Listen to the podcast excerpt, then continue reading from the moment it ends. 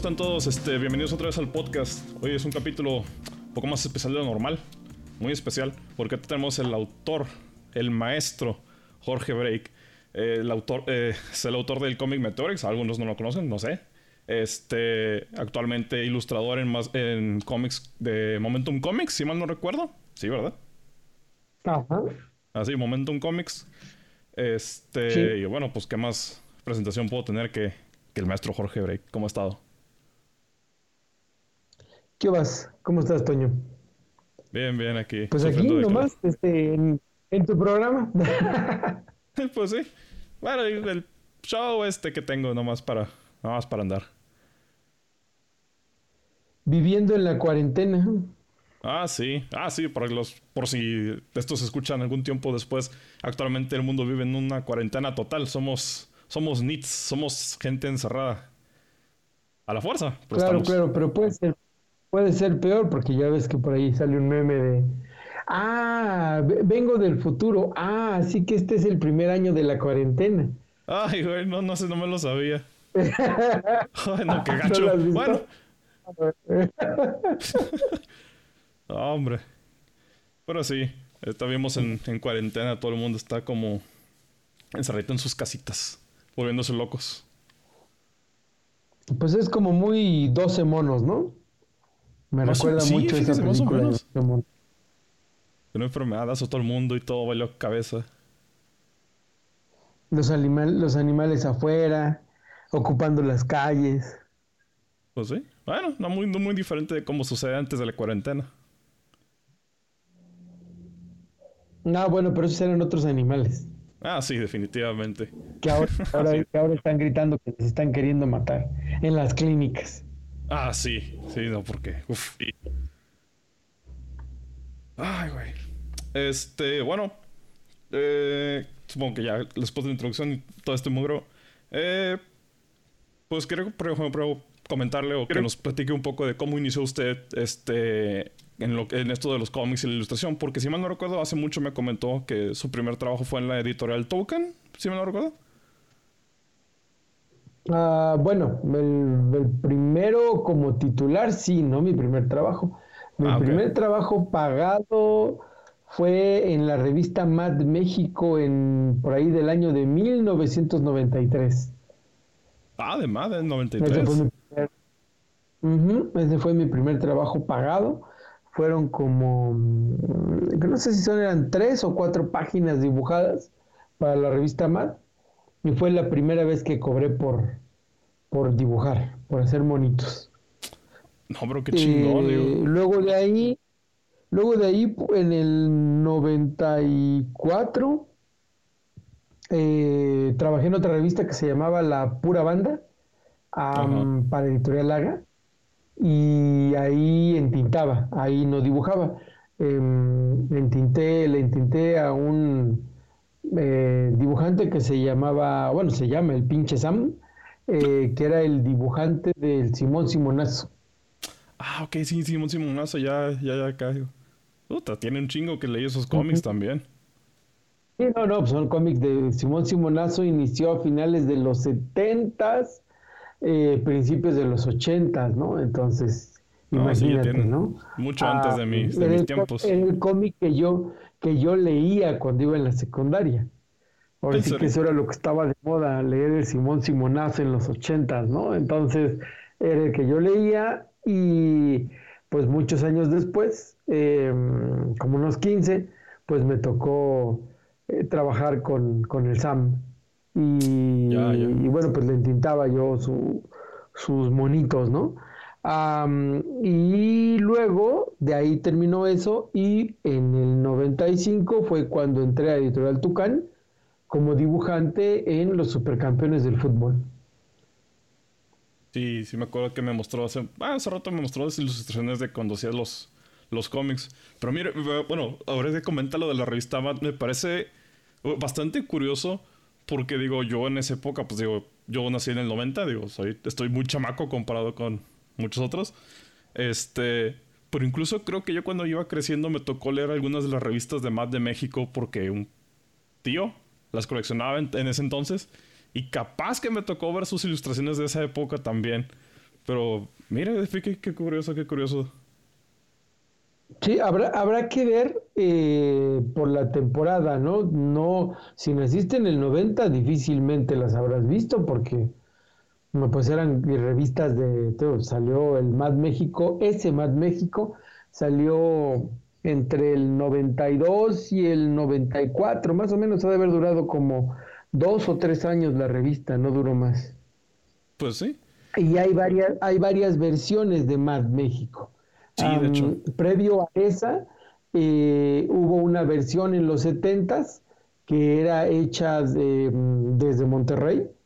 Eh, mm. O sea, no olvidemos que Mad, o sea, era, era la traducción de la revista original de Mad, de la revista Mad norteamericana. Entonces, la primera etapa fue en los 70 con tuve una revista eh, que se hacía en Monterrey y de hecho los modismos que manejaba la revista en la traducción eran completamente de, del norte, ¿no? Mm, ah, entonces, este, eran graciosos porque los leías y parecía que estabas leyendo un norteño, ¿no? Todos hablaban, todos hablaban norteño. Luego en los ochentas volvió a salir otra, otra versión de la revista Mad y también se hizo en Monterrey. En los noventas, que fue la versión que hizo el maestro Sixto Valencia, donde él era el director, fue la que, la donde yo trabajé. Y luego salió otra versión más que me parece que fue como a mediados de los 2000, ajá, por ahí del 2005 creo, que salió una revista que se hizo, eh, creo que la hizo editorial Mina. Em, que fue donde trabajó Bachán, y había como más gente ya más, más nueva eh, haciendo cartones dentro de la dentro de la revista. Sí, de hecho, esa fue, bueno, esa sí fue la que más me tocó y esa sí estuve comprando bastantes de los números de, de MAD de esa época. Porque precisamente me acuerdo que cuando yo estaba chamaco, la única que alcancé a ver, que me acuerdo yo, fue una de MAD del especial de Star Wars. Creo que era de... Ajá, es súper famosa. Sí. Sí, es súper famosa. De hecho, yo creo que a lo mejor la he visto porque la reeditaron un montón de veces. Y de hecho, otra característica de la nueva versión de la de Mina es que la de Mina salió a color. Sí. sí, me acuerdo que la anterior era eh, blanco y negro, totalmente blanco y negro. Todas las versiones anteriores eran blanco y negro, tal cual como la original MAD. Em, entonces salió a color y sí trabajé ahí también. Eh, o sea, en esa, en esa segunda etapa de MAD, también trabajé ahí. Ahí hice dos, dos, dos historietas. Una fue mm, una parodia de Rebelde y la otra fue una parodia de El laberinto del fauno. Ya, creo que sí me tocó. Y luego se quedó pendiente Luego se quedó pendiente la parodia de este, Laura en América versus Star Wars, eh, donde llevaban a, que pase el desgraciado a Darth Vader y su drama familiar. pero ah, al final esa no salió, esa no salió. Este, me bronqueé con el director y ya no, no, no terminamos, ¿no? Uh, qué mala onda. Entonces, este eh, pero fue, sí, sí, trabajé en, en, esa, en esas dos y trabajé. Probablemente hayas visto esas. Pues puede que sí, porque digo, eh, de repente yo me hacía de revistas y una me la regalaron que era la de, la de, las viejitas de, creo que era la de Jurassic Park, precisamente cuando salió la de Jurassic Park. Entonces, esa es una de las de hace mucho que tengo. Pero Luis, está interesante que usted trabajó también en MAD, así de sus primeros trabajos. Digo, pues MAD siempre ha sido una revista pues, muy famosa. Y en lo general, mucha gente siempre la ha leído. Este, de hecho, de mis favoritos en las nuevas versiones eran los trabajos de Sergio Aragones. ¿Sí los ha visto? Sí, sí, sí, sí. Yo era más fan de que aparte acaba de fallecer, creo que este año, sí, hace como uno o dos meses, que falleció Mort Drucker, ah, que era de quien era yo muy, muy fan. Eh, Sergio Aragonés me gusta, pero no soy así como ultra fan de sus monitos, ¿no? Más, soy más fan de, de, de Mort Drucker, ¿no? De su estilo que tenía para hacer las caricaturas. De hecho, ese, ese número que recuerdas de Star Wars, de Matt, fue dibujado por Mort Drucker. Sí, sí, me acuerdo mucho de ese, precisamente por lo mismo que está muy estilizado. Era muy divertido ver ese estilo. Sí. Bueno, sí, pues tenía una manera muy, muy buena para hacer los, este, las caricaturas de todos los personajes, ¿no? Sí, sí, de hecho. Se les daba esa personalidad. Sí les captaba esa personalidad del personaje. Bueno, para la redundancia. Este, que bueno, quería preguntarle, ya después que usted comenzó en, pues obviamente con el cómic de Supercampeones, este, usted siguió trabajando en Supercampeones, digo, hasta que salió el número final, ¿no? Fue la adaptación que hubo en México de, del manga. Mm, sí, fueron 47 números, dos años de estar trabajando ahí. Mm, ya. Ya. Es... Sí, no, no, sí. pues básicamente eso fue, o sea, eh, no hay no hay como mucho más que decir, pero fueron 47 números, dos años de trabajar en, en, la, en la adaptación de, Supercampeones, ¿no? Em, y luego ya, ya ahí murió, eh, terminó, la, terminó la revista, ah, le fue muy bien, mm, vendía muy bien, y ya, básicamente. Ya. Luego de ahí me pasé al, al chistes. ¿Dónde? ¿Cómo? ¿Dónde? no, no, te, no te eh, no, por ejemplo, ya, bueno, su trabajo ahí en Token, este, pues fue bastante tiempo, bueno, unos dos años. Eh, ¿Cómo fue que llegó la transición a que usted, pues, por ejemplo, ya desarrollara su, su propio cómic? Que creo que fue Meteorix, ¿verdad? El primero que usted publicó. Mm, sí, bueno, básicamente Ah, antes de que terminaran los supercampeones, nos avisaron que iban a terminar y que necesitaban un cómic em, que supliera a, los supercampeones. Entonces, eh, yo tenía deseos de hacer la, mm, la adaptación de King of Fighters en México. O sea, yo ah, quería hacer un, cómic, un manga de, de King of Fighters este, había visto los manguas que estaban saliendo en Hong Kong eh, a colores y me parecía que podíamos hacer algo como eso. Ah, la idea era que pagaran la licencia, pero la editorial decidió que era algo muy caro, que, no le salía pagar la licencia. Y entonces me dijeron, bueno, pues este, si quieres hacer eso, pues haz tu adaptación de King of Fighters y, este, y, pues lo sacamos. Entonces hice una cosa que se llamaba Mortal Fighters. Eh, y entonces me inventé mi propio equipo estilo King of Fighters. Básicamente era tratar de hacer un cómic de peleas, ¿no?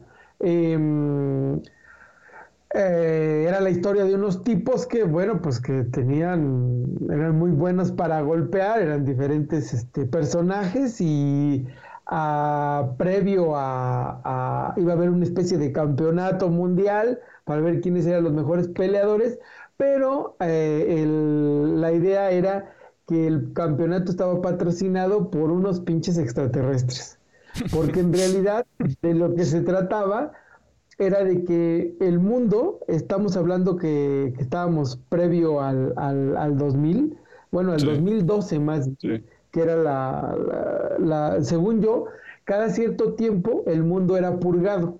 O sea, ya, ya, había, ya habían purgado a, este, a los atlantes, este, había habido el diluvio universal, ajá. Entonces cada cierto tiempo purgaban el planeta y para el 2012 venía la siguiente purga. Eh, básicamente es porque nosotros somos como una especie de plaga de mangostas, los humanos. Ah, Entonces nos mantienen en este planeta encerrados para que no destruyamos los demás planetas. Entonces nos tienen aquí como si fuéramos una especie de campo de laboratorio de asesinos. Y este, pero cuando somos ya demasiados, alcanzamos esta onda tecnológica como para poder salir y entonces vienen y nos purgan, ajá, para que volvamos a ser menos y no salgamos del pinche planeta. Esa, esa es básicamente la idea. Y nos mantienen, estos extraterrestres nos mantienen como si fuéramos el arma secreta para amenazar a otros planetas, ¿no? O sea, no estén molestando porque dejamos salir a los humanos y a ver cómo les va. Eh, entonces, esa, esa, era mi premisa. Ajá. Eh, y entonces, en 2012 iban a venir estos extraterrestres. Y em, patrocinan este, este torneo justamente porque se supone que quien gane, eh, si gana la Tierra, no nos purgan y nos van a permitir salir. Ajá. Eh, entonces hay que buscar a los mejores peleadores de, la Tierra para que combatan contra los extraterrestres. E, esa era la pinche premisa que había, ¿no? Em, así que salieron, eh, hice, un, hice varios guiones, los personajes eh, y salió un Ashkan en la mole, creo que del 98, la mole no, la conque del 98, eh, en el cómic oficial de la, de la conque. Y luego salió un flipbook en el último, como flipbook salieron 10 páginas en el último número de Supercampeones, en el número 47. Ah, Tú ves el 47, de un, lado, de un lado tiene el final de Supercampeones y del otro lado está Mortal Fighters. Eh, y se suponía que a partir de ahí iba yo a seguir con ese cómic. Pero nunca supe qué pasó. El asunto fue que salió el cómic y cuando les dije, bueno, este, o sea, vamos a seguir haciendo el, cómic de Mortal, eh, me dice, no, ¿qué crees? Este, decidimos que no tenemos confianza en, eso que estás haciendo, eh, y aunque ya salió y el previo y ya todos se enteraron, ah, no, vamos a, no vamos a seguir, así que pues piensa otra cosa porque creemos que esto comercialmente no funciona.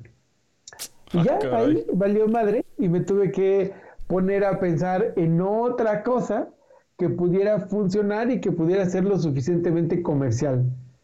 Em, eh, pues ya eh, terminé, digamos que me quedé más o menos sin trabajo en Tucán, em, en lo que me aprobaban el siguiente proyecto, y me fui a trabajar al Mil Chistes.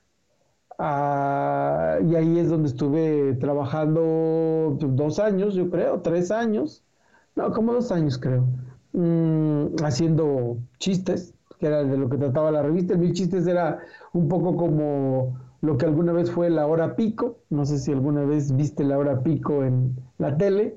Sí, de hecho, sí me tocó ver alguna que otra revistilla de mil chistes que eran como que chistes medio ah, rojillos acá. Sí, sí, sí, subidos de tono, ¿no? Era como nuestra especie de hentai, ¿no? Una cosa así con chistes. Em, y entonces ahí empecé a, me puse a, trabajar eh, y mientras tanto Em, estuve haciendo el, cómic de que, podía funcionarme y pues fue, eh, no fue Meteorix tampoco, estaba haciendo una cosa que se llama Six Pack, que son seis chavitos con eh, superpoderes de, de prepa y secundaria, eh, pero mientras lo estaba haciendo, uno de el único personaje que era de secundaria era Aldo Alba. Em, que después sería Meteorix. Y el personaje me gustó mucho. De pronto me di cuenta que él solito jalaba más, era más interesante que lo que estaba presentando con, los otros chavos juntos. Y decidí sacarlo, me olvidé del asunto de Six Pack, eh, a pesar de que sí hice algunos guiones también y hice los personajes y toda la onda, y me pasé a hacer eh, Meteorix. Mientras estaba elaborando eso, mientras estaba haciendo el, digamos que la, preproducción del cómic, eh, también saqué otro, estaba haciendo otro proyecto que era este Magno Nivereta, eh, que eran un par de policías eh, que andaban combatiendo narcos y demonios en, en la ciudad. Esa era más o menos la idea. Eh, y de ahí mientras estaba haciendo los personajes de Meteorix, estaba yo pensando, eh, estaba yo buscando las características de, la, de los otros personajes que tenían que estar alrededor. ya tenía yo a Lucy, a Eva, pero mi primer Eva era una chica morenita.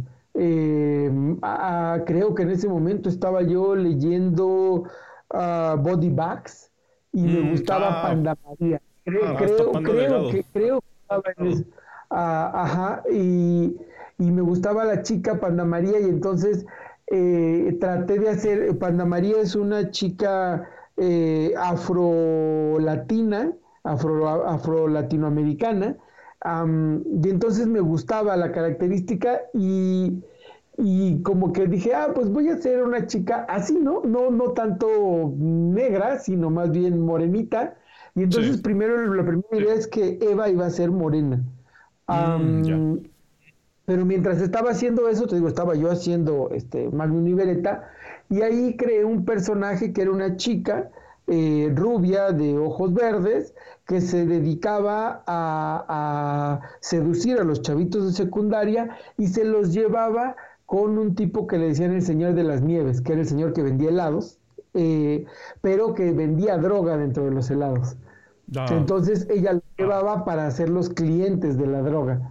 Eh, era una cabroncita y me gustó mucho. Y entonces de nuevo abandoné la idea de, de Magnum y la dejé a un lado y cogí a, la chica esta y me la llevé a Meteorix. Y esa sería Eva. A, partir de ahí... Eh, tomé, tomé todo lo que tenía de la personalidad de esta chica, cambié la idea que tenía y la pasé a Meteorix. Y ya con ese cuadro empecé a hacer, em, em, digamos que los personajes empezaron a hablar solos, a hacer lo que tenían que hacer y logré ensamblar algo lo suficientemente coherente como para presentarlo en la editorial y que me parecía lo suficientemente comercial, que era este asunto de chavitos con superpoderes este, o más bien un chavito con superpoderes en la secundaria, eh, tratando de hacer una especie eh, de fusión entre todo lo que me gustaba del anime, el manga y el cómic norteamericano. Eh, mezclado con pues lo que es lo mexicano, ¿no? Un poco el humor nacional y, y este y poner chicas sexys, ¿no? Que insisto, ¿no? Que es muy muy mexicano porque pues venía yo de, mil chistes, ¿no? Eh, lo, junté todo, lo llevé a la editorial y les gustó. Y me dijeron, ok, pues vamos a, vamos a hacer esto. Y empecé a escribir los guiones, los este, entregué el primer guion, ah, no les gustó. Entregué otro guion, otro guion, otro guion, hice como seis guiones y no terminaba de gustarles. Em, básicamente porque mi humor no les gustaba. Me decían que era yo poco gracioso. Ah, este, que no, sí, que no era yo. Ah, y no, claro, mi humor es muy diferente. como había yo trabajado con León Márquez en el Mil Chistes, él era el que hacía los guiones, los chistes. Le dije a León, oye, a ver, te paso un millón y dale, dale una chaineada, ¿no? Eh, arréglalo, sobre todo en el humor, métele mano al humor porque mm, en la editorial no me aceptan el guion. Y entonces le metió mano, me lo mandó, lo mandé a la editorial y les encantó. Y a partir de ahí hice mancuerna con, con León, yo hacía lo que era la parte de la historia, la parte del romance, y él se encargaba de toda la parte del humor, ¿no? Ya, ya. Pues sí, digo, recuerdo mucho de Meteorix que sí tenía bastante eso de. las partes de las peleas y todo el conflicto entre los personajes y todo. Pero sí recuerdo que también las partes del humor eran bastante. Pues bastante interesantes y bastante graciosas en lo personal. Sí, sí, sí, era, o sea, algo que lo caracterizaba era eso, ¿no? El humor. Pero el humor, ese humor que tenía eh, Guarro, eh, medio alburero, de parodia, básicamente era, era por León Márquez, ¿no? Sí. Eh, yo básicamente me encargaba más bien de ir llevando la historia, de permitir que los personajes no se pasaran de, cierto punto de humor, porque luego también lo que a él sí le pasaba es que exageraba luego demasiado. Mm, luego abusaba del humor, entonces pues había que frenarlo porque no si no, la, revista... Eh, sí, no, no, pues básicamente la revista se convertía en un chiste y, de historia nada, ¿no? Entonces, pues tenía que checar esa clase de cosas. Y bueno, a partir de ahí empezamos a hacer los números, hice como unos, este, ya no recuerdo si fueron ocho números o diez números, los primeros que hice, hasta antes de que saliera el primero. O sea, eh, me metí como un año haciendo los números y luego hubo que esperar hasta que salió en el 2000 el, cómic. Eh, pero ya por fin, por fin salió. Y bueno, pues ahí en adelante, ¿no? Básicamente ese fue el, el camino de Meteorix, ¿no? Ya. pues si fue una historia bastante interesante, digo, asumo que pues, el trabajo de tratar de desarrollar un cómic que sea pues ahora sí que, que sea rentable, que sea vendible, es, es, una idea bastante difícil a lo que yo creo. Porque, pues, ¿quién no quisiera nada más sacar un cómic que desde lo que usted quiera o de lo que uno quiera, y, pero simplemente no es rentable o la gente no le guste?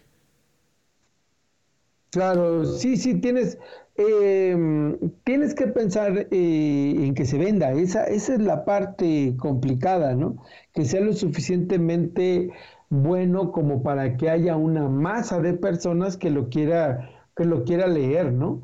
Em, yo pienso que en realidad en el momento en el que estaba saliendo la idea esta de Mortal Fighters podría haber funcionado, este, porque estaban muy de moda las películas de peleas, estaban muy de moda los videojuegos de peleas y como que era buen momento, pero pues no sé si, si hubiera sido igual de bueno que, que Meteorix, ¿no?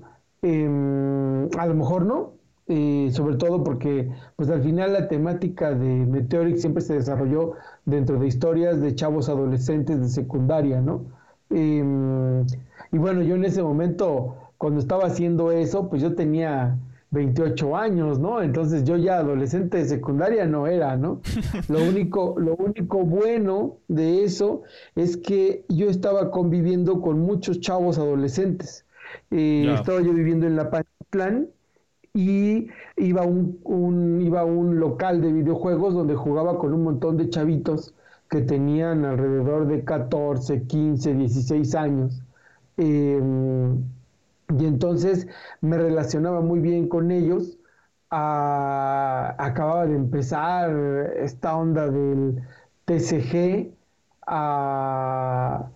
Y entonces estábamos este, jugando tanto TCG como videojuegos y me llevaba bien con ellos, ¿no? Este, estaba la moda del ska y entonces eh, acabé yendo a, a, conciertos de ska, a ver a Panteón Rococó y cosas así que ni me gustaba, pero me, me, me latía el, el, ambiente de, de, todos estos chavitos de esta generación a la cual yo no pertenecía, eh, pero, pero que me estaba eh, aceptando dentro de su dentro de su crew, ¿no? sí, sí, em, a chavos grafiteros, este, em, y, entonces entré en todo ese ambiente de, del sky, el graffiti eh, que había en, en, ese momento en, la, en lo que es la, la agrícola oriental y, y NESA, ¿no? Eh, y eso me ayudó mucho para poder entender qué querían los chavos adolescentes eh, en ese momento. Y fue justamente lo que les di en Meteorix, ¿no? Algo que hoy pues no podría hacer, ¿no? O sea, cuando luego me dicen, síguele con Meteorix, así como, este, ¿y cómo Así como platico hoy de, adolescentes cuando hoy no tengo ningún contacto con un adolescente, ¿no? En este momento tendría que rearmarme y falta que algún adolescente en cuanto me vea y diga, ¿y usted qué quiere, señor? Este... que oiga, no, este, está muy cerca, déjame le hablo a un adulto. Ajá, sí, exactamente. Entonces, no, no, no creo que, que, que ese tipo de cosas sean posibles hoy en ese momento lo fueron, por lo que te digo, por, por dónde estaba y con la gente que convivía, ¿no? Eso me ayudó a, poder armar algo que em, interesó a, los jóvenes de ese momento. Sí, de hecho, me parece muy interesante digo, que diga que pues, realmente fueron todas esas piezas que se embonaron para lograr desarrollar esa historia. Porque yo recuerdo cuando leí mucho Meteorix, me gustaba precisamente porque digo, pues oh, digamos que el estilo de vida donde yo vivía antes era muy diferente al estilo del DF y todo eso.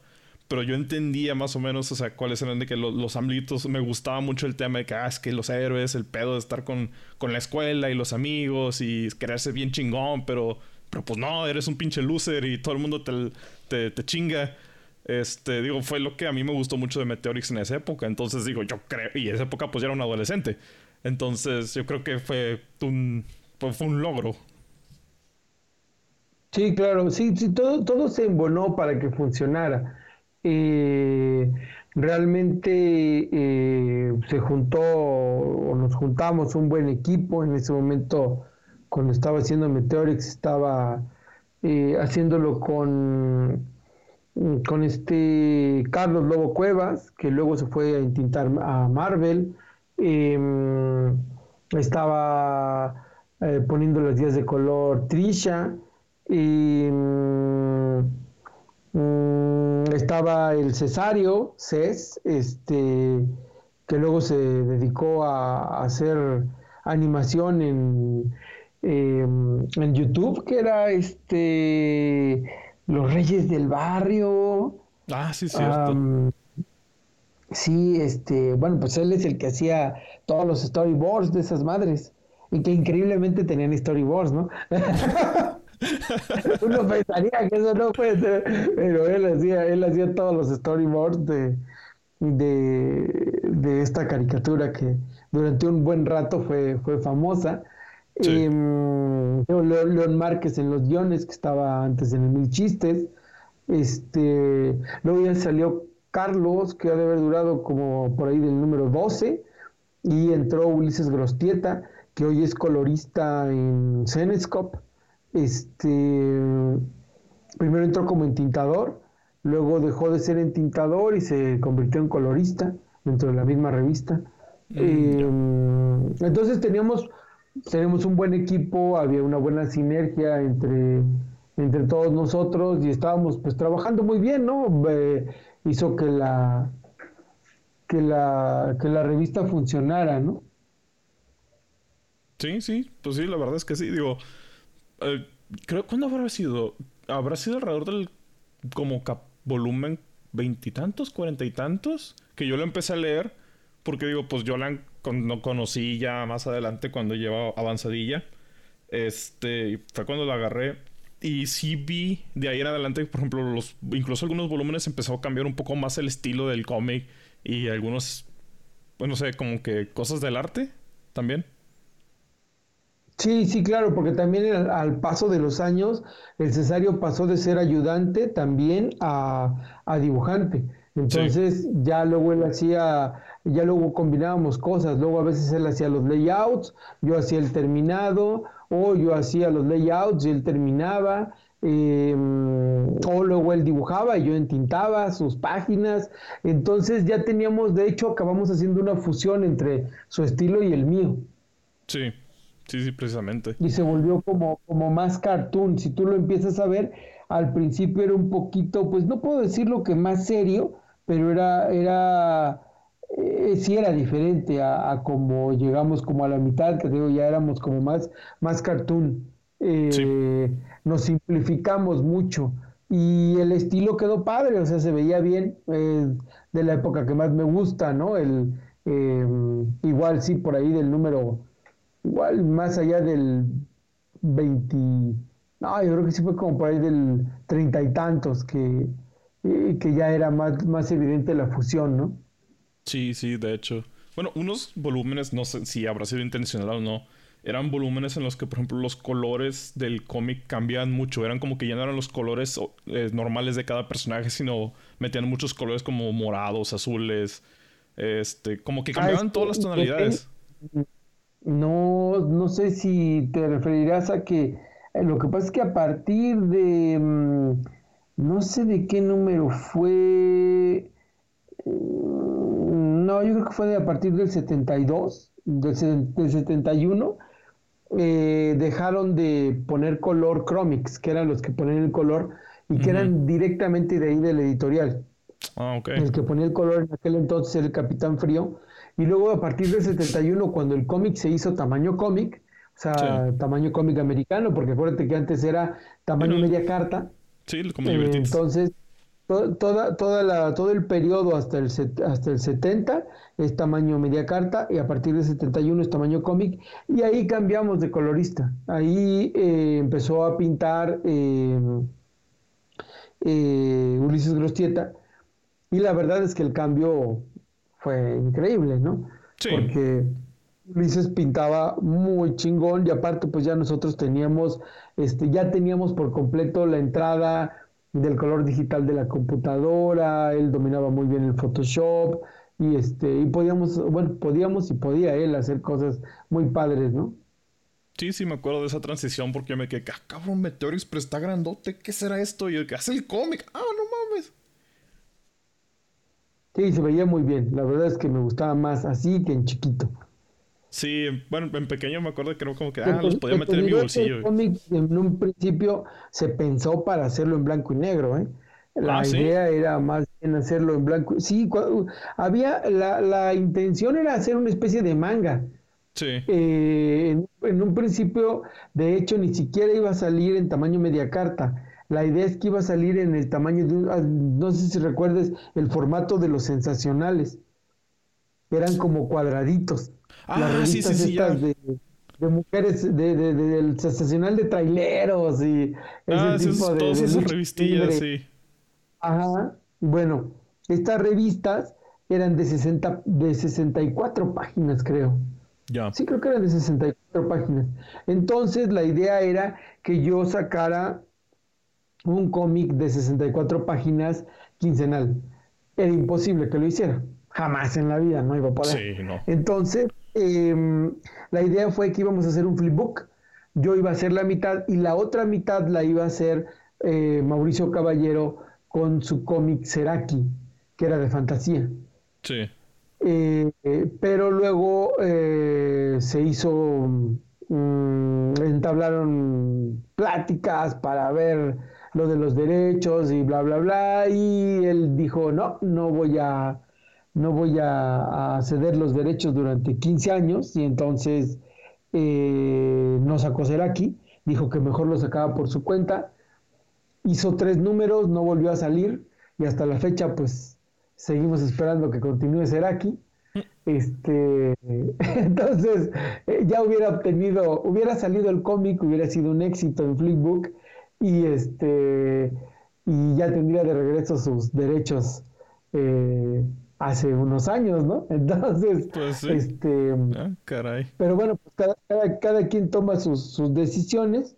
Em, igual también como él dice, bueno, como alguna vez me comentó, tampoco es tan terrible porque pues gracias a eso él acabó yendo a la publicidad, a la animación y aprendió un chingo de cosas, ¿no? Y bueno, no sé, no sé si sabes, pero este Mauricio Caballero fue nombrado, uh, le, lo nominaron para un Eisner el año pasado eh, como mejor webcomic. Ah, caray, ¿en serio? ¿Con quién? Entonces, este, eh, con otro autor norteamericano, porque aquí el, el, cómic este es este eh, norteamericano. Ah, él, él, ahí nada más dibuja y pinta, nada más. ¿Qué, ¿qué cómic este, era? Eh, no me acuerdo ahorita cómo se llama, pero... no, ahorita no recuerdo cómo se llama, pero fue, fue nominado el, año pasado, sí, debe haber sido el año pasado, este, para los Eisner, ¿no? No ganó, pero lo nominaron. qué chingón. Entonces, eh, vamos, pues, pues, eso sí es, muy bueno, Mauricio Caballero, es un cabrón haciendo cosas de fantasía. Este, tiene un estilo muy, muy Walt Disney, y hace cosas muy padres. Em, pero bueno, no, no, salió. Y fue entonces cuando, como, como decidió que no lo iba, que no iba a trabajar con nosotros, que entonces la editorial dijo, bueno, pues entonces vas tú solo, pero vas a color y a media carta, 32 páginas. Y ya, salimos así. Fue, fue la, la razón por la que, de hecho, si tú si llegas a tener los primeros números de Meteorix, te vas a dar cuenta que no, no llenan la, página. Siempre les falta un pedazo de abajo o de arriba, porque en realidad el formato era cuadrado, no era, no era este, más largo. Ah, ok. Lo voy a checar porque tengo todos los volúmenes todavía. Sí, ahí, ahí ponía cintillas como tira de materias, este, dibujitos, cosas que parecían como que era para que adornaras tus cuadernos de la escuela, pero la verdad es que estaba rellenando un espacio que, que no teníamos planeado que, que sobrara, ¿no? Ya, bueno, eh, pasa. Pero que, bueno, ya digo, me, eso me recuerda hace muchos años ya cuando estaba más joven. Este, me quería preguntarle, por ejemplo, ya que ha sido mucho tiempo de, pues, usted, mucho tiempo de trabajar con cómics y todo. Digo, ¿qué, ¿qué, piensa usted ahora que es tan fácil, por ejemplo, uno publicar un cómic por, por, medio de la web, por medio del internet? Que pues antes era muy difícil que cada quien creara su, su cómic y lo publicara. Pero ahora es más fácil que un cómic se publique y mucha gente, mucha más gente lo vea y lo pueda disfrutar que lo que era antes. Ah, bueno, por un lado me parece bien, pero por otro lado me parece también muy relativo. porque antes tú tenías em, los filtros de los editores. El, gran, el grave problema que yo le veo a, que tú te autopubliques eh, sin pasar por el rasero de un editor es que tampoco aprendes. Eh, y entonces todo lo tienes que aprender en la marcha, eh, trabajando, experimentando, y como puede que te salga bien, como puede que no, como puede que en realidad te quedes a medio camino y que jamás alcances a, digamos así, tu, tu máximo potencial que puedes tener, ¿no? Em, el asunto de que todo mundo pueda publicar también implica que entonces no requiere ningún esfuerzo extra. Eh, y eso me parece malo por el, asunto del nivel de, los dibujantes o de las historias que estás contando, ¿no? Eh, por otro lado, me parece muy bueno que cualquiera pueda publicar y que no tenga eh, que atenerse a que le digan que sí o que no. O sea, esa parte, esa parte también es muy buena Mm, porque permite que haya más personas haciendo cosas, pero de nuevo, ¿no? Eh, tiene sus contras, ¿no? Eh, se da mucho con los chavos que tú los ves que dibujan y que dicen que hacen cómics y dices, caray, este, tus cómics son horribles, ¿no? O, tu dibujo es horroroso, ah, o tu historia es malísima. Y entonces, pues no funciona, ¿no? Si de hecho, si tú te fijas, en realidad, la mayoría de los dibujantes que alcanzan un nivel más alto son la gente que termina trabajando en editoriales. Puede ser que sí, que te forjes, que te formes haciendo tus propios cómics y publicándolos, pero si tú quieres dar el paso o el salto, pues tienes que acabar teniendo que recibir instrucciones del editor de Marvel, de DC, de Cenescope, de Image o, de humanoides, este, eh, o incluso de alguna editorial más seria que haga webcomic. Al final vas a tener que pasar, no sé, no sé si conoces el trabajo de Raúl Treviño, mm, que está publicando en Webtoon. Bueno, sí. Bueno, Raúl Treviño es, este, es un dibujante de manga mexicano que está trabajando en Webtoon. Em, ahí, ahí ya le pagan por lo que está haciendo.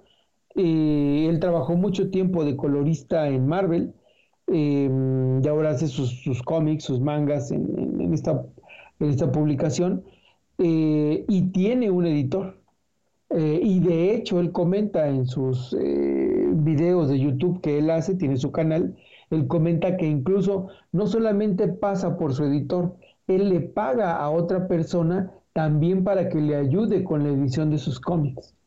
Sí. Que eso habla mucho de la importancia que tiene que tú tengas a alguien más que te diga si lo que estás haciendo está bien o está mal.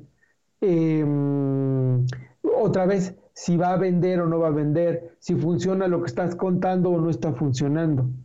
Eh, y eso te lo saltas con el webcomic, pudiendo ser que entonces sí publiques un chingo, pero que todo lo que publiques no tenga ningún interés o no funcione para nada, ¿no? Y acabes frustrado o ah, pensando que el mundo no te quiere y nadie comprende tus trazos, ¿no? Pues sí, la verdad es que sí, porque digo, es, es la desventaja de ser independiente. O sea, pues uno hace sus cosas, tú lo publicas y tú haces todo el trabajo. Pero pues mm, puede que no conozcas realmente cómo funciona pues, el trabajo de un editor o cómo debes publicarlo o si cómo escribir. Porque puedes dibujar el cómic bien chingón, pero no sabes escribir. Entonces pues son dibujos bien chidos, pero nadie los lee.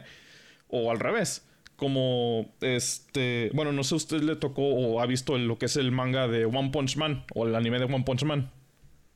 Ajá, sí, sí, claro, claro, claro.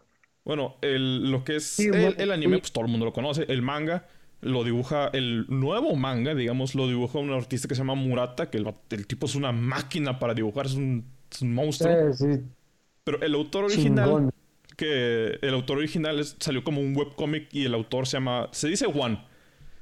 Se lo pongo fácil, un niño de primaria podría dibujar mejor que él.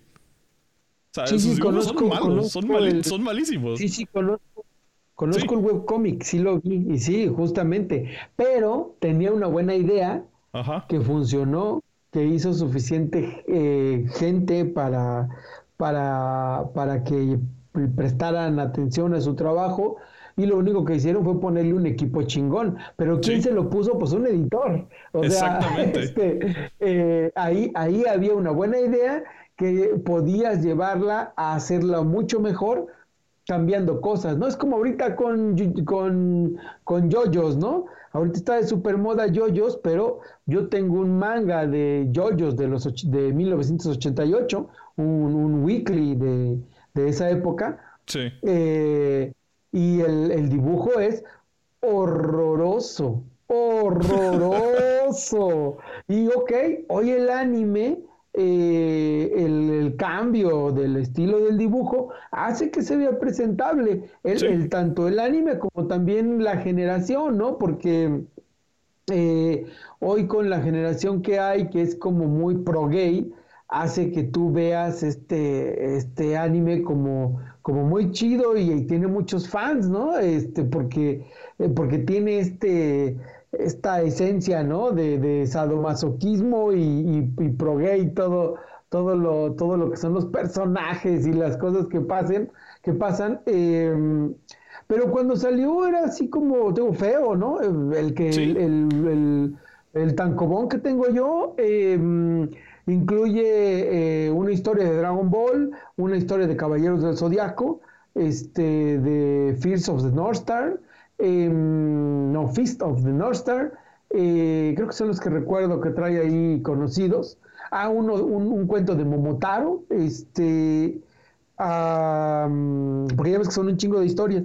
Sí, ah, Y bueno, la verdad es que a mí me encantó todo menos yoyos, ¿no? Así yoyos como que, ¿qué cosa es esta, no? Sí, sí, eh, eh, pero este, a, la, a la gente hoy le gusta, ¿no? Funciona nuevamente, pues porque tienes ahí un equipo de personas que hacen otra cosa. Es igual que lo de Kurumada también. Tú, eh, claro, Kurumada por sí solo en el manga gusta, ¿eh? Porque sí se ve, sí se ve chido para esa época. Hoy ya lo ves y dices, ¿qué es esto?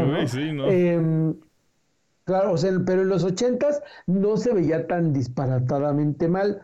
Eh, pero tú ves la animación y la animación es mucho mejor que, el manga, ¿no? Obviamente. Sí, no. Eh, y luego cuando ya, cuando decidió, decidió Kurumada dejar de dibujar para pasarle el, trabajo al cuate este que hace eh, Canvas, los Canvas, creo que fue el primero como este, que sería como spin-off de, de los caballeros ya con otro dibujante, pues la verdad es que el trabajo se ve mucho más chingón. Y eso hizo que siguiera uno eh, gustando de, la serie. Em, entonces, bueno, eh, eh, los estilos ahí y los editores, pues son importantes, aunque parezca que no, son importantes. Eh, y el, hecho de que no haya este tipo de, filtro, em, pues siempre, siempre es un problema. Y por otro lado, también a veces nos gusta pensar em, que el Internet es como la panacea de las cosas y tampoco es verdad, porque mira, antes, cuando no existía el Internet, la gente, todos nos autopublicábamos también, nada más que nosotros hacíamos fanzines. Ajá. Mm, hoy, hoy, em, hoy se hacen en internet. Ajá. Si tú me preguntas, creo yo que la gran mayoría de los cómics que vemos en internet no son más que fanzines publicados en la red. Lo que tienes es que tienes mucha más variedad, pero es exactamente lo mismo. Yo antes de, publicar, en, de que me pagaran por mi primer dibujo, pues yo publiqué en un fanzine que se llamaba Luces de Ciudad. Luego publiqué en otro fanzine que era, em, ahorita no recuerdo el nombre, pero era este... Em, ay, no sé cómo explicarlo pues hacían, que hacíamos cómic experimental, ¿no? Puras jaladas lo que hacíamos, eh, pero era cómic que se sacaban fotocopias, se engrapaban eh, y, este, y se vendían, ajá. Luces de Ciudad sí, sí eh, se pagaba impresión, pero el otro eran fotocopias. De hecho, ni siquiera eran fotocopias. Era, se hacían con una cosa que se llamaba mimeógrafo. Eh, que era como una manera barata de impresión, que no era la impresión normal, estaba entre, entre lo que es la impresión con una Xerox y la impresión de, de, una máquina de cuatro cartas, ¿no? Que normalmente ese tipo de cosas se pedían en las escuelas para que, para que sacaran copias para los maestros. Eh, y te estoy hablando de, de los ochentas, ¿no? Eh, y todos esos cómics eh, los vendíamos en el Chopo. Íbamos al Chopo, a este, el Tianguis Cultural del Chopo, que era donde se reunían todos los chavos en los ochentas, eh, y ahí vendíamos lo que hacíamos. Em, entonces ya había un montón de personas que estaban haciendo sus propios cómics, sus propias revistas en, fanzines, eh, de tal manera que era exactamente igual que Internet, claro, ah, las diferencias que era a nivel local, ¿no? Eh, el Internet te permite que si lo sacas en español, pues hoy lo pueda leer alguien de Colombia, alguien de Venezuela, de España, eh, o si lo sacas en inglés, que lo lea cualquiera, en, cualquiera en el mundo, ¿no?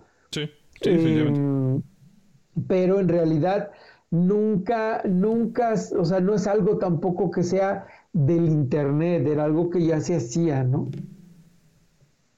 Pues sí, sí realmente es, pues es cierto, digo, esas cosas se crearon simplemente que ahora el, digamos que el reach, el alcance de, lo que uno puede poner en internet, pues es totalmente mayor.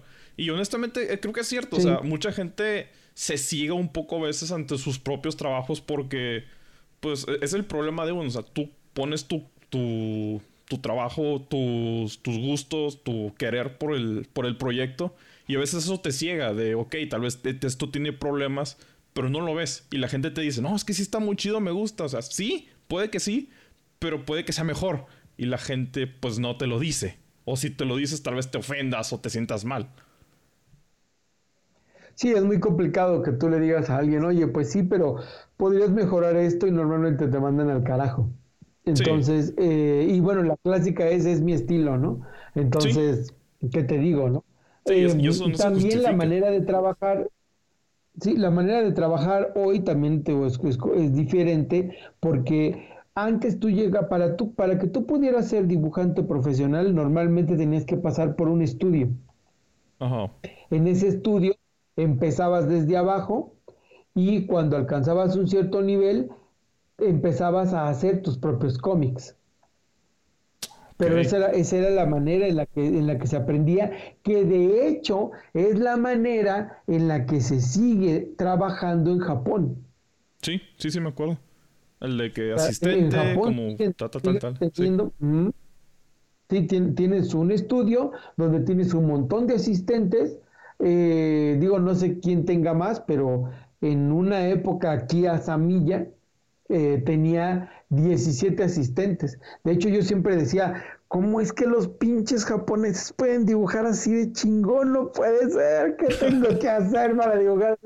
Hasta que empecé a leer revistas y leí Kia Samilla, 17 asistentes. Dije, puta, ya entendí cuál es el problema. Necesito 12 más de los que te... Ah, es que esos, japoneses eh, se, ponen bien duro en su trabajo, le meten un chingo de ganas. Claro, bueno, cuando tienes a muchas personas haciendo diferentes cosas, hay manera de que tu trabajo se vea así de chingón, ¿no? Es, así de simple. Em, hay otros, yo no sé cuántos asistentes haya tenido, no sé, este, Masamune Shirou, o si él lo hacía solo, ¿no? Eh, o, Katsuhiro Tomo, ¿no? No tengo idea de si ellos también tenían asistentes o su trabajo es más de autor. No tengo idea, ahí sí no, no lo sé, pero la mayoría de los dibujantes japoneses, em, digámoslo así, comerciales, todos tienen asistentes y todos tienen de cuatro para arriba, ¿no? Eh, de tal manera que tienen personas que hacen los fondos, personas que entintan los fondos, eh, personas que ponen las tramas mecánicas, ah, y, el dibuja, y a veces tienes también quien hace los layouts, o a veces el dibujante eh, hace los layouts, se lo pasa a alguien que dibuja y él ya nada más del terminado con la tinta, ¿no? O sea, hay, hay un montón de cosas que, puedes trabajar de esa manera y que te permite hacer un, mejor trabajo y un mejor resultado, ¿no? Em, y los norteamericanos también trabajan así, nada más que el norteamericano no lo dice. A mí me costó mucho entender y darme cuenta después que también trabajaban de esa manera, ¿no? Los europeos también trabajan en estudios. Em, el problema de trabajar eh, hoy el Internet es que eh, eh, autopublicándote en internet es que no pasas tampoco por ese por ese trabajo no em, por esa especie como de super taller no donde también el que tú tengas más personas a tu alrededor permite que crezcas eh, ganas en velocidad en críticas dentro de dentro del mismo grupo con el que estás trabajando alguien te dice, oye, esa mano está mal, oye, esa pierna no está ahí, oye, tu pinche perspectiva. Eh, entonces, ese tipo de cosas hace que la gente que está ahí adentro crezca. Sí.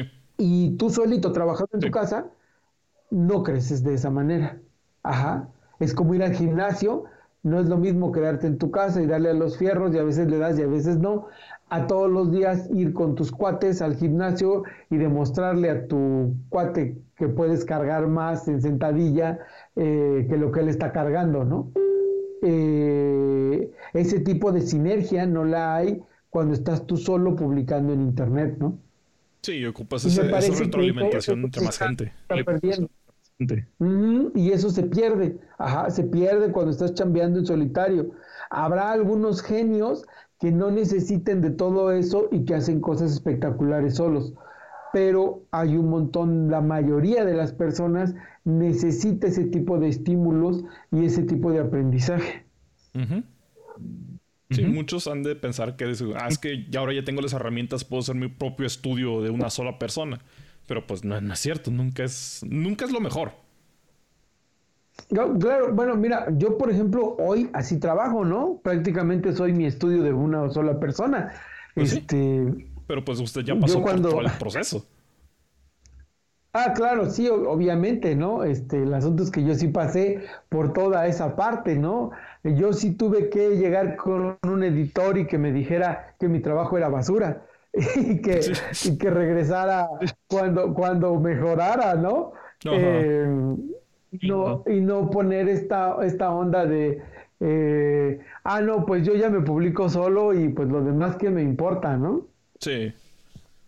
Sí, bueno, volviendo un poco a lo del tema del, de, por ejemplo, el de Yoyo, el de Murat, eh, todos ellos. Por ejemplo, yo compré un libro del autor de Yoyo, este Hiraki, que en el precisamente él dice, o sea, de que sí, es que yo tenía mis ideas de mis mangas y luego yo los presenté a una editorial y me dijeron que estaban de la chingada, Que, o sea, que mis dibujos que no, que no, que la historia que no estaba buena, que, o sea, que arreglara todo. Y, o sea, ahí es donde uno ve, o sea, puede ser muy chingón y puede tener las ideas muy buenas, pero, o sea, alguien tiene que decir, o sea, ¿sabes qué? Así no funciona esto. La gente lo puede ver, pero no, no, no lo va a querer leer. Claro. Sí, sí, sí, para que, o sea, lo que, lo que el editor en ese momento ve es, esto es un diamante que le falta pulir. Entonces, entonces el editor lo que hace es pulir ese diamante, ¿no? Sí. Sí. Sí, y es, también es algo pues ve el éxito que tiene, ¿no? Sí. Es algo que también la gente tiene que desarrollar, o sea, esa, digamos, no no actitud, pero, o sea, por ejemplo, esa piel un poco más resistente a la crítica y a esa clase de, pues, digamos, de retroalimentación en el que te digan, ¿sabes qué? O sea, está bien tuya, pero le falta mucho, o sea, sigue puliéndole, güey. Y eh, por más que te lo rechacen, o sea, seguir dándole, porque mucha gente actualmente está con el que, no, es que ya me lo rechazaron y es de ser basura y, o sea, tíralo todo, es otra cosa. Entonces, pues no, o sea, tienes que chingarle.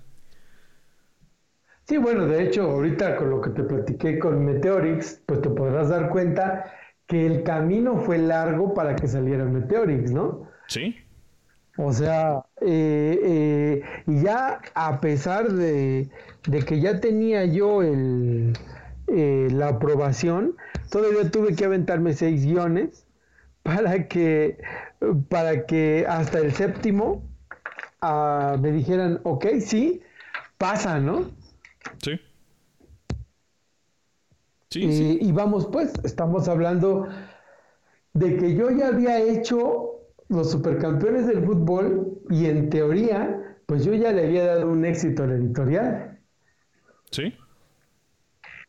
O sea, y a pesar de eso, seguía teniendo que eh, resignarme a, a, este, o someterme a que, a que el editor decidiera si estaba funcionando o no lo que yo estaba haciendo. Sí, de hecho. Pues que sí, falta eso. Sí, ese tipo de cosas son, son necesarias y es algo que yo veo que en Internet no tenemos. Ajá. Entonces, eh, esa parte me parece que es eh, peligrosa y por eso luego tenemos de nuevo a eh, todos estos chavos que, dicen, pues este es mi estilo, ¿no? O que hacen cal arts y que creen que eh, pues así es como hay que dibujar, ¿no? Y, ah, que pues como eso está de moda y eso es, y eso es lo chido, este, lo moderno. Eh, entonces, aunque no sepas nada de anatomía, composición, este, no importa, y perspectiva, no, no me interesa porque yo hago calars, ¿no? O yo hago manga, ¿no? Eh, yo hago manga, pero le copio a, a, este, a las chicas de Clamp, ¿no? Nada más que hay que entender que las chicas de Clamp les llevó años llegar a ese estilo que hoy tienen, ¿no? Sí. Eh, que no está ahí de gratis.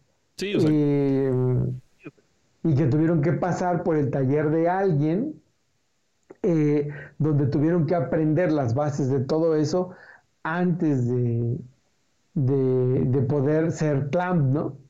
Sí, o sea, ellos tuvieron que aprender todo lo básico. claro, y con el Internet lo que estás haciendo es creyendo que ya te lo saltaste y que ya la hiciste, ¿no? Sí, no.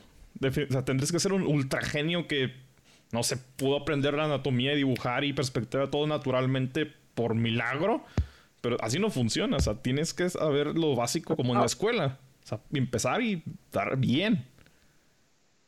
Sí, no, mira, que sí los hay. O sea, obviamente que sí hay gente así, ¿no? Sí. Em, pero el 90% va a necesitar trabajar, trabajar, trabajar y trabajar. O sea, no hay de otra. Sí, sí. Entonces, pues no puedes, no puedes simplemente eh, pretender saltártelo. Ajá. Porque el problema es que todos, la gran mayoría se creen genios, pero la realidad es que muy pocos lo son. Sí, no. O sea, eso, eso, eso, ser genio es uno en un millón o más. Pero el potencial de uno que lo puede llegar a ser, pues eh, sí existe. Simplemente que es cuestión de trabajo duro, lo que a la gente le da flojera. Sí, claro, pues es que entre flojera y también eh, pues esta idea de, pues si no quiero que me manden mis papás, pues menos un editor, ¿no? Pues sí, sí, definitivamente. Pero pues es, es, que ser dibujante también es un trabajo. O sea, tú tienes que ser tu propio jefe en el sentido de que tú tienes que motivar, pero pues tienes que hacerle caso a otra persona que te lo diga. O sea, es como cualquier gente que quiere dibujar un cómic o todo y ve, ah, es que este cómic está bien chido publicado y que no sé qué. O sea, sí, pero te das cuenta que alguien lo publicó bajo el editorial de alguien más. O sea, y él también tiene que hacerle caso a otra persona. Entonces no es nada más porque él quiso, es porque o sea, viene por un trabajo de otras personas. Otras personas. Sí, bueno, y al final, veo, normalmente hay, eh, hay un equipo detrás de, ¿no? Em, a veces, eh, incluso, a pesar de que yo soy mi prácticamente mi propio equipo, en, en Momentum Comics, pues este tenemos a, la editora, ¿no? Eh, Jocelyn Berumen, nuestra editora, y al final ella nos dice sí o no, ¿no? O sea, tú le mandas, le mandas el, el, guion y ella decide si le parece que está bien o está mal, ¿no? Así es. O si le gustan las páginas o no le gustan. Sí, o sea, es la retroalimentación de alguien que... Porque es también lo de que te puedes nublar de tanto estar trabajando con lo mismo. Ocupas eh, alguien externo que te diga, ¿sabes qué? Tal vez sí, tal vez no. Sí, pues sí. Ahora sí que es parte, parte de la labor de hacer, de hacer cómics. Pues sí. Este, a la madre ya nos aventamos un poquito más de una hora. Eh, pues no sé si tiene algunas eh, cosas que quiera decir al final o tal vez algún proyecto en el que esté trabajando que, quiera mencionar. Ah, no, pues bueno, ahorita lo que estoy haciendo es eh, ya reiniciamos a Crónicas de Fátima, que es el cómic que estoy haciendo desde hace cuatro años en Editorial Momentum. Vamos en el número 15 y también estoy haciendo em, Black Bones, que es un cómic de piratas.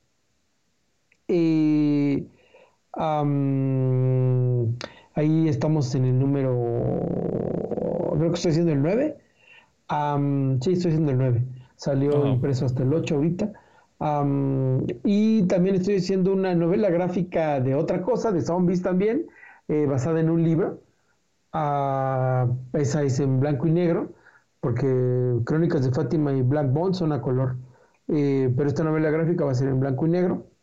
Eh, y también estoy haciendo la segunda novela gráfica de Centella Azul, también en blanco y negro y básicamente es lo que estoy haciendo ahorita, ¿no? Este, mm, y pues que me imagino yo que saldrá a final de año.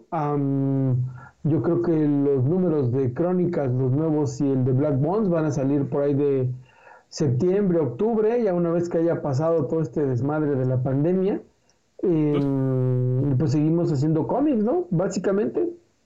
Pues Esa es la idea, seguir haciendo, seguir haciendo cómics. Sí, no, pues por lo que me dices, sí tiene un chingo de proyectos que, que hacer. Digo, ahí, ahora sí que no, no, no, hay momento aburrido en, en estos días. Ah, no, no, no, yo realmente no me. Digo, aparte, los en teoría los adultos no se pueden aburrir, ¿no? Yo la última vez que estuve aburrido en mi vida tenía como 12 años, entonces, este, no, recuerdo, no recuerdo otra vez que haya estado yo aburrido, ¿no? Entre que pues te pones a eso de tener que estar trabajando para vivir. No, no, deja eso, o sea, hay un montón de cosas, ¿no? Este, eh, eh, insisto, ¿no? Ver películas, ver animación, leer libros, este, leer cómics, ponerte a dibujar, o sea, siempre hay algo que hacer, pensar en algún proyecto nuevo, escribir un guion, este, hay un chingo de cosas que hacer. La, la verdad es que el adulto que se aburre, pues yo creo que nomás es idiota, ¿no? De otra manera, no entiendo por qué, por qué te puedes aburrir, ¿no? Siempre hay algo que puedas hacer para no estar aburrido, ¿no? Em, y, y pues sí, de cosas por hacer hay, hay un chingo, entonces pues este, unas comisiones que te debo, y así. X, X. Como, verás, este, tengo muchas cosas que hacer, ¿no? No, está bien, está bien. Si nos mantenemos entretenidos en lo que estamos también encerrados. Este, no, pues bueno, pues ya para terminar, este, no sé si quiera poner dónde lo podemos encontrar, redes sociales, páginas, bueno, pues mira, en DeviantArt tengo mi página que estoy como Jorge Break. Ajá, ahí en DeviantArt. No subo muchas cosas, pero ahí estoy. En Instagram estoy como Break Jorge.